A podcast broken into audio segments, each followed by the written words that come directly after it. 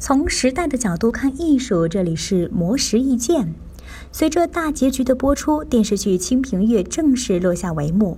这部电视剧除了带来受到大众争议讨论的剧情，还通过服道化设计呈现出宋代礼服制度，让观众发现宋朝女子们的衣着打扮不仅一点不土，还十分潮流。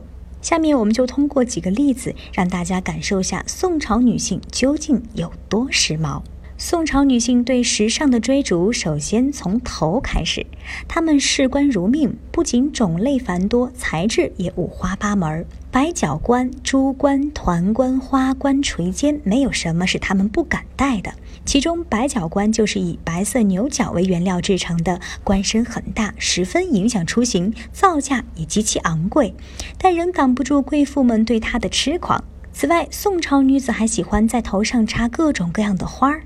当时有一种叫一年锦的花冠，就是把四个时节的花齐备地插在冠上，很受女子的喜欢。普通妹子都这么大手笔，皇室贵族的高级定制就更霸气了。北宋第一位垂帘听政的太后刘娥，甚至顶着真龙的帽子以彰显自己的地位。其所戴的礼冠没有凤的形象，而是全部以龙代替，龙的数目比皇帝头冠上的还多。除了捯饬头饰之外，宋朝女子还喜欢在脸上贴珍珠。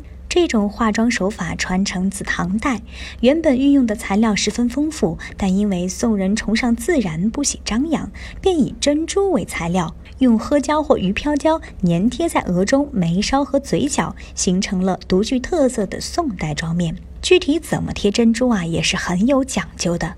比如开心的时候呢，就贴在眉梢；难过的时候就贴在眼角。将珍珠贴在脸部不同的位置，正是反映出了不同的心情。不过因为胶没有那么牢固，珍珠有时还会掉落，像“元婴烟罢瑶台，玉飞满地花钿尾”。横汉碧云歌处断，满地花钿五十落等诗句，就描绘了珍珠妆掉落在地的情景。以上内容由模式意见整理，希望对你有所启发。